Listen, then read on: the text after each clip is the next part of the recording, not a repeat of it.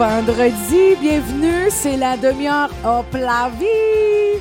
Jannick Anctil. Bon début de week-end, euh, Hey. Madame Desorcy, ainsi qu'à tous ceux qui sont à l'écoute. Merci d'être là. Merci vraiment. Oui, franchement, là, on est chanceux.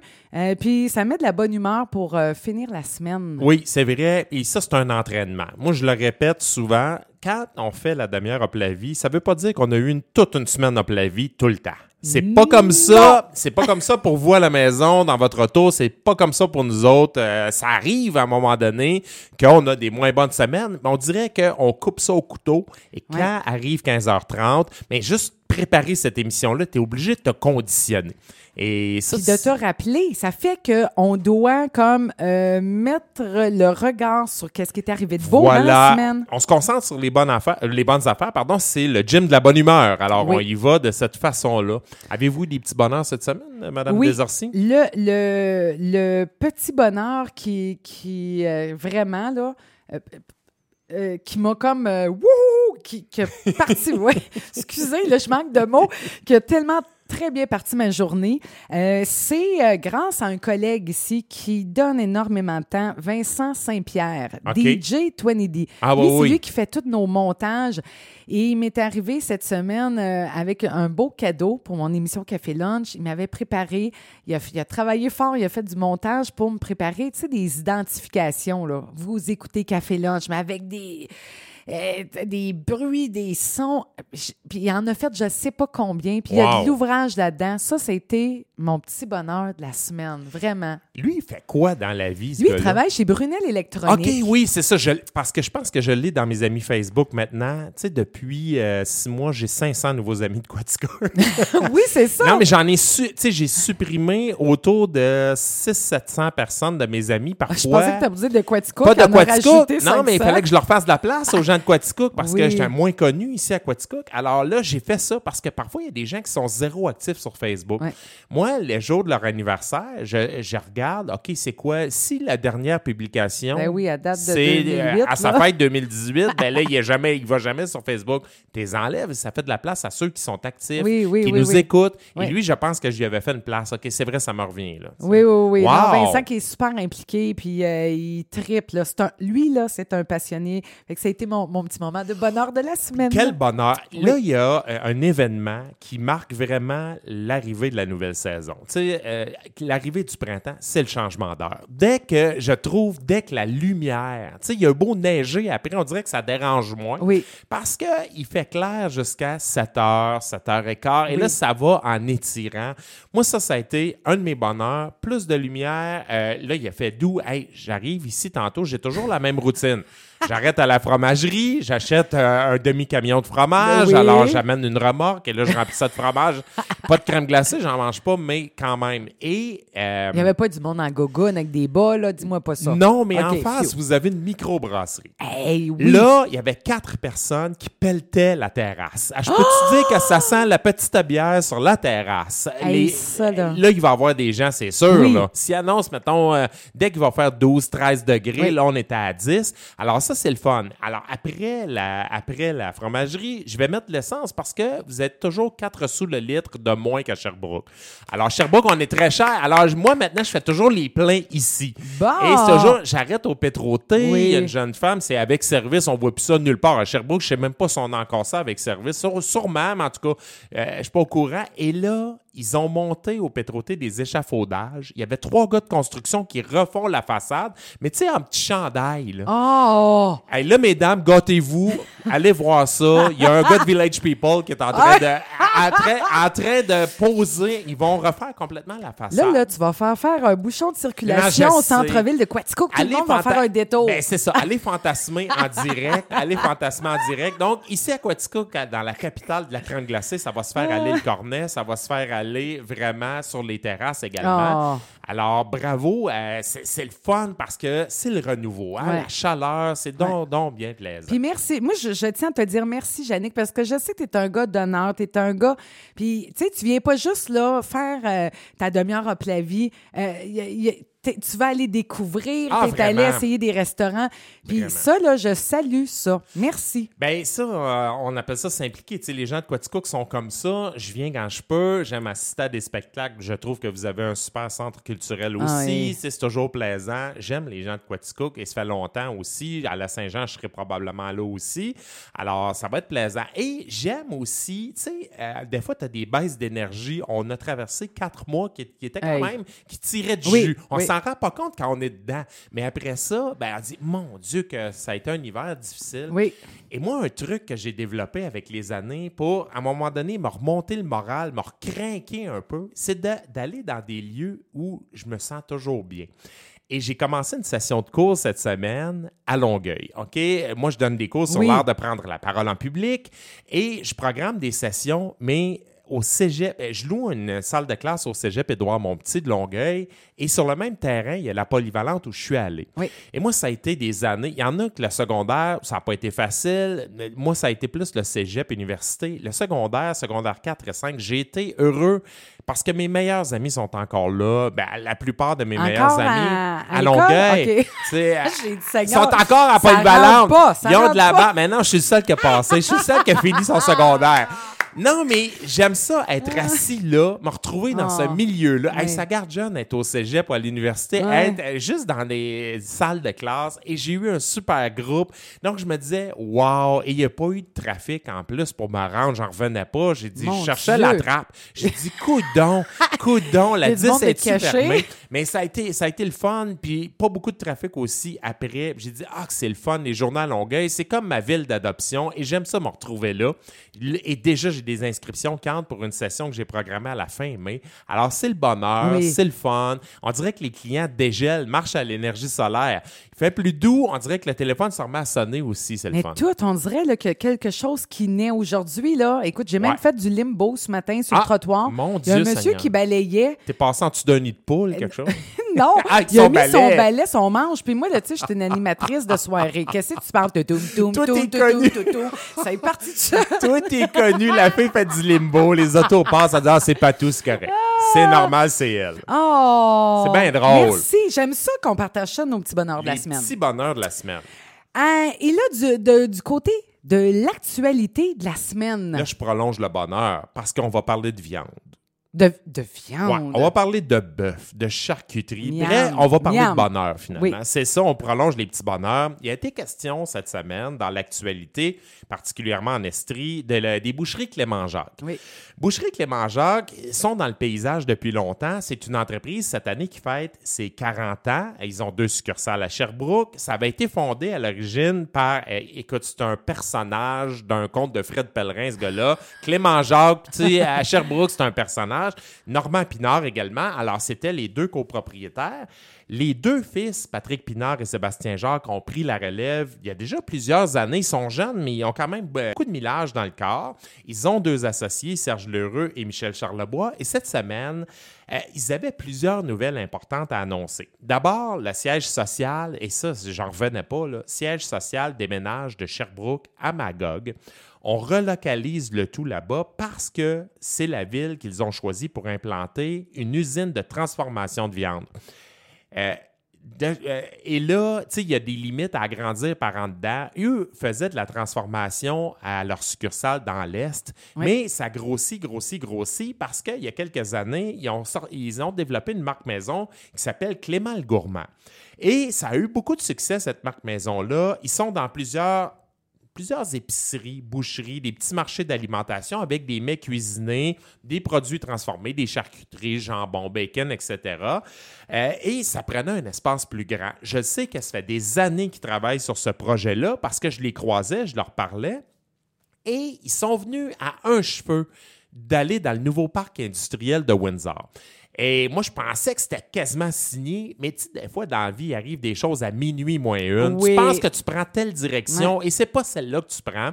Finalement, ils ont eu une offre de Magog, une bâtisse, un- une partie de bâtisse qui était libre, euh, incitatif financier, et ils ont décidé de se rendre à Magog. Il y a toute une compétition. Les villes se font compétition Oui, oui. parce qu'on les veut, les entreprises. Oui. Sais, on veut avoir ceux qui créent de l'emploi. On veut que ceux qui vont payer des taxes municipales. Oui. Alors ça, c'est intéressant. Et finalement, c'est euh, Magog qui l'a emporté. Ça va être un investissement d'1,5 million de dollars pour les boucheries Clément-Jacques.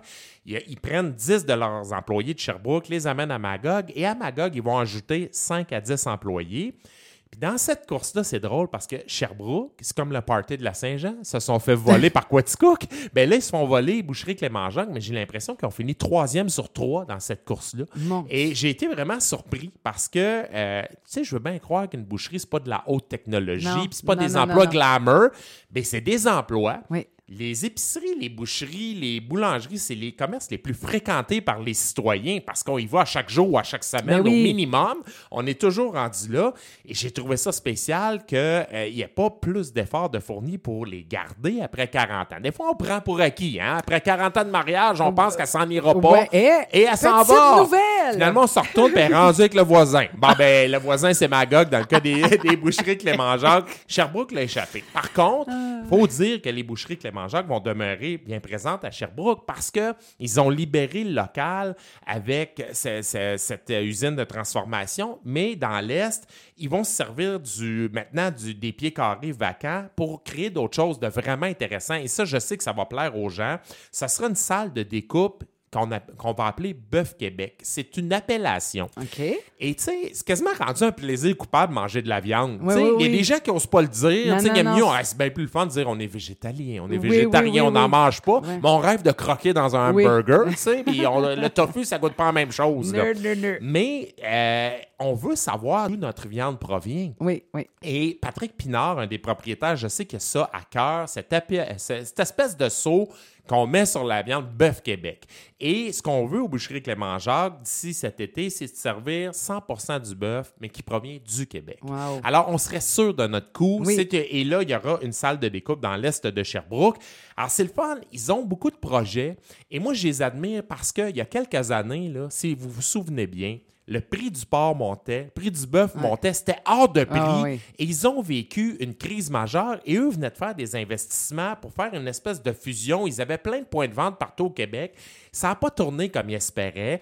Et ils- sans dire qu'ils ont frôlé la catastrophe, disons qu'ils ont traversé une grosse tempête, ils auraient pu dire Hey, regarde, nous, on se replie, on garde nos deux boucheries à Sherbrooke, puis on n'en fait pas plus. Mais non, pourquoi tu dures depuis 40 ans? C'est parce que tu n'arrêtes pas d'innover, t'oses, tu grandis, tu continues à avancer. Alors, je suis vraiment admiratif. Et ils vont se rendre à 50. Tu sais, ils vont, ils vont se rendre au demi-siècle à un moment donné parce qu'ils ont du front tout le tour de la tête, Ouais. ils osent et ils continuent. Et dans, à une époque où la viande, on en consomme pas mal moins qu'on en a Vraiment. déjà consommé. Alors, pourquoi tu grossis, t'investis? Ben, c'est parce qu'il y a encore des gens comme moi qui rêvent de manger une coupe Stanley en bacon. Une, ah oui, toi, Une puis ta coupe Stanley en bacon. bacon. Un jour, ils vont me la faire. Hey, ils vont me la Seigneur. faire quand un Canadien va ramener la coupe à Montréal. Boucherie Clément-Jacques va me faire une coupe Stanley Une en coupe bacon. Stanley. Et je vais la manger en Facebook Live. Enfin! Oh mon Dieu, Seigneur!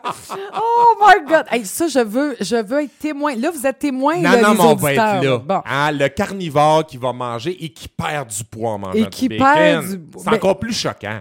Ben oui, mais là, là, par exemple, là, là, là, si tu manges une coupe Stanley de bacon puis tu maigris, Je vais me peser avant Ah. et après. Puis je vais avoir perdu du poids. Oui, je pense que tu vas perdre ton foie aussi, là.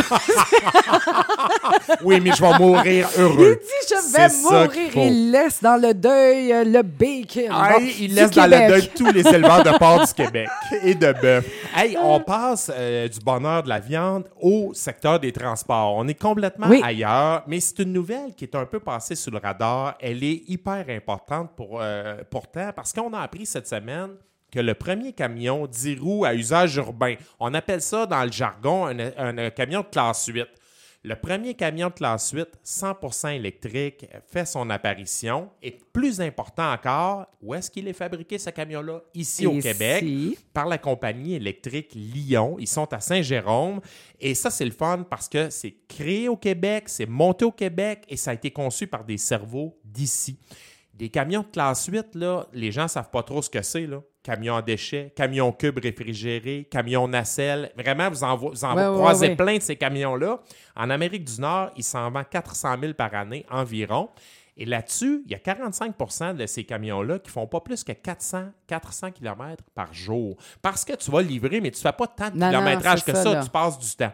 Ce qui est le fun avec le nouveau prototype, nouveau camion de chez euh, Lyon Électrique, il, est, il a 400 km d'autonomie. Donc, le premier Lyon 8 va être sur la route cet automne. Je pense que c'est la Société des alcools qui, qui en a fait l'acquisition. Et d'ici quelques années, ils vont couvrir l'Amérique du Nord. C'est vraiment majeur parce que, imagine-toi, là, Hey.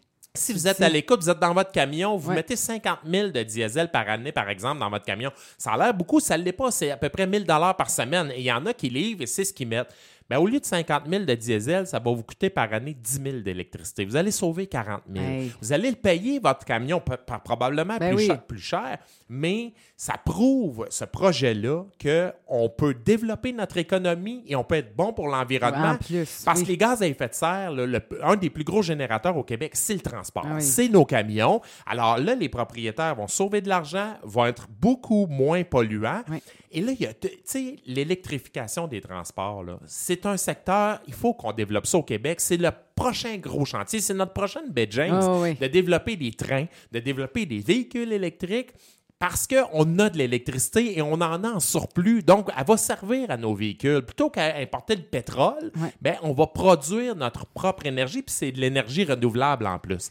Alors, je suis vraiment content et c'est sûr que vous avez croisé des véhicules Lyon parce qu'il y a quelques années, ils ont commercialisé des autobus scolaires électriques. Donc, il y en a sur le marché, des bus scolaires électriques, et là, ils rayonnent partout. Puis, dernière chose à propos de ça, on chiale souvent à propos de l'argent que le gouvernement met dans nos entreprises.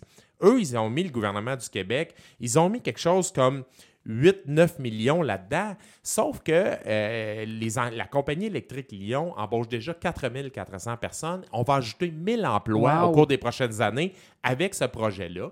Ça prend des bandes de recharge. Ben, Oui, oui, il y a- c'est ça, Il y a oui. une entreprise à Shawinigan qui est un leader canadien pour les bandes de recharge. Donc, vous voyez comment ça fait travailler Mais des oui, gens. ça, et c'est ça qu'il faut développer au Québec. C'est parce que on sait notre énergie. Ah, Si on le fait pas au Québec, on le fera nulle part ailleurs. Et c'est d'ici qu'il faut que ça parte. C'est le fun des, des camions montés au Québec et il va s'en vendre encore des centaines de milliers chaque année. Mais oui. Donc, c'est intéressant. Là, ils sont équipés pour en faire 1000 par année et voyez à quel point ça va grossir Wow. dans le futur. Ah, c'est le fun. Bravo aux autobus. Vraiment, Euh, bravo. Bravo aux Et puis là, là, je viens d'avoir un flash parce que là, on a parlé bon, des Boeing et tout. Là. Oui. Avion électrique, est-ce que tu penses que. C'est une, c'est une bonne question. Il y avait des avions à l'énergie solaire aussi qui se développent parce que plus t'es haut, plus t'es Ben, collé sur la plus- petite boule jaune, t'es au-dessus des nuages, tu sais. Ouais, oui, c'est vrai. Non, mais c'est vrai. Alors, je sais qu'il se développe des choses. Euh, Il y a des prototypes. Tu sais, quand on, a- on annonce un camion comme ça qui sort, c'est parce que ça fait des années qu'on travaille Ben dessus. oui, à un ça. moment donné, oui, euh, probablement que des avions à courte distance, tu sais, des avions qui font du transport local, probablement que ça va Je exister. me demandais, là, tu sais, puis je me demandais, est-ce que, bon, est-ce que les gens feraient confiance à ça? Tu sais, là, tu dis, oh, des coups que, là, sais, ça on fait comme un cellulaire. on a des t'as- ouais. de la batterie, des coups, oups, il n'y en a plus. On a des 737 à qui on faisait confiance, puis on, on voit la suite. là, tu sais. ouais. Euh, là, ils sont au sol actuellement. Donc, euh, oui, c'est sûr qu'il y a un banc d'essai, il y a des tests qui se font. Pourquoi Bombardier ne créerait pas ça? Ah, Euh, on est déjà leader pour les trains euh, chez Bombardier. On est à bon, on- Bombardier Aéronautique, c'est quelque chose de gros, mais c'est sûr qu'ils sont sur les bancs d'essai. BRP développe des motos électriques actuellement à Valcourt. Alors, euh, des quatre roues, des. Oui. bon, alors c'est sûr que d'ici, on se reparlerait dans 15 ans, il va y avoir plein de véhicules électriques. Il y a même des fabricants automobiles comme Volvo qui ne commercialiseront plus rien d'autre que des autos Que électriques bientôt. C'est ça. ça le but. Ouais. Et au Québec, on devrait avoir la pôle des- de la fabrication Oui. des véhicules. Le transport, c'est important. Alors, moi, euh, la compagnie électrique Lyon, je les suis depuis quelques années et je trouve vraiment que c'est extraordinaire ce qu'ils font. On s'en va du bon, dans, du bon bas, ça va devenir une référence à travers l'Amérique du Nord. Vraiment. C'est ça qui est bravo. Bravo. Belle nouvelle encore. Belle Encore une nouvelle. fois. Hey, on aime ça.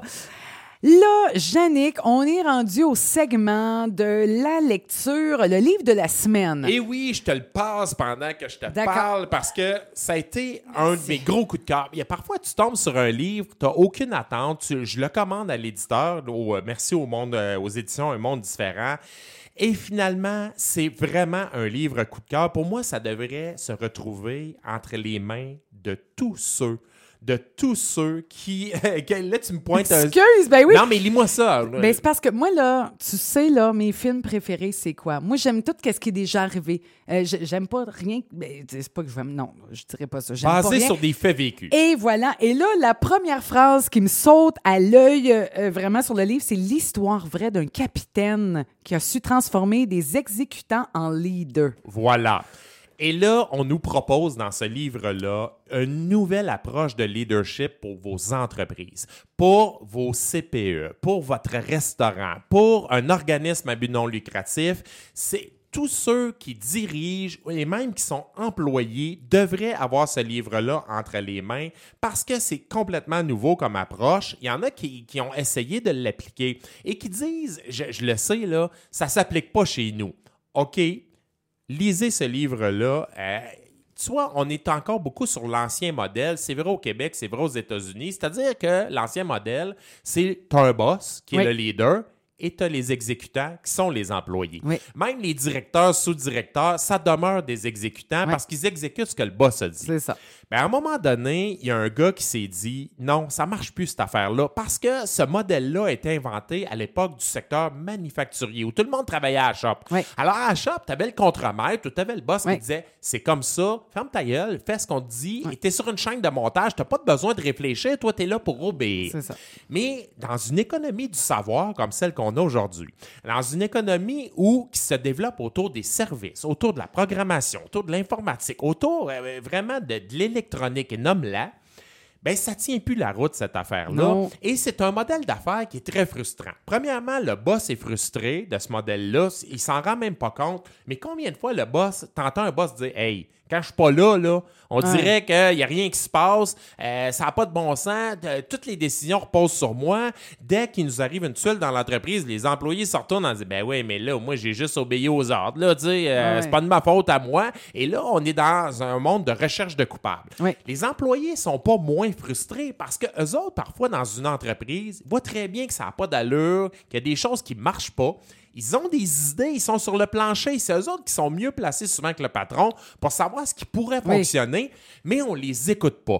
Hein? On aime mieux garder le, le vieux modèle leader exécutant. Alors, ben non, mais tu un employé. Donc, l'employé, qui se fait deux, trois fois, qui donne des idées et que personne ne l'écoute, il fait quoi? Ben, il se dit, parfait, moi, je punch le matin, Oui. je punch le soir, je retourne chez nous et je fais le strict minimum. C'est ça l'approche leader exécutant. Ouais.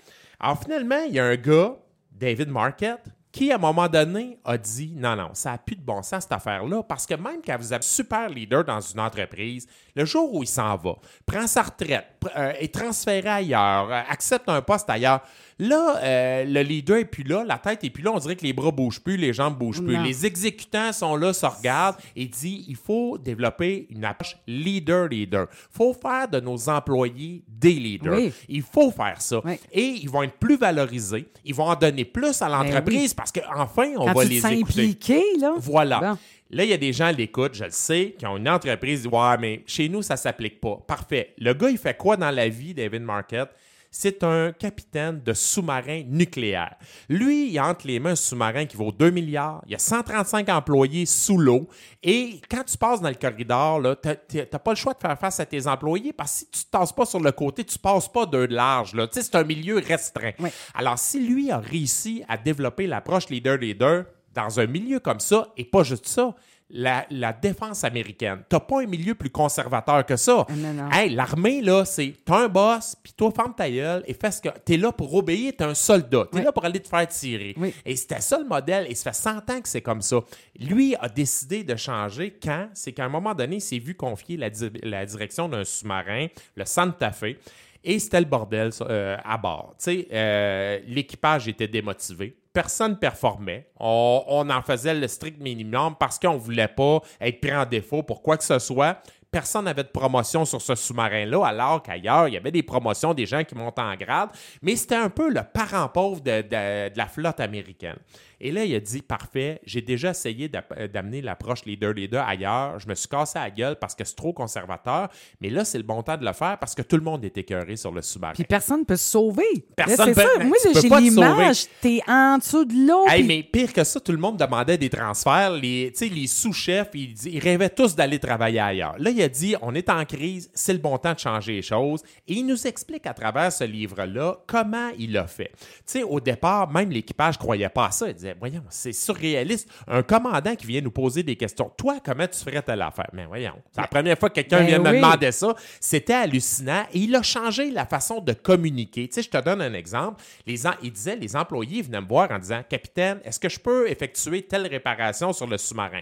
Lui, il a dit, là, maintenant, vous ne me posez plus de questions. Vous allez me dire, Capitaine, j'ai l'intention de faire telle réparation sur le sous-marin. Et il dit, au début, je leur posais des questions. OK, est-ce que c'est le bon temps? Euh, est-ce que tu as prévu le personnel? Il dit, là, maintenant, vous allez me mettre de la viande autour de l'os. Ce qui fait que les gens ont se sont habitués à dire, Capitaine, j'ai l'intention de faire telle réparation sur le sous-marin.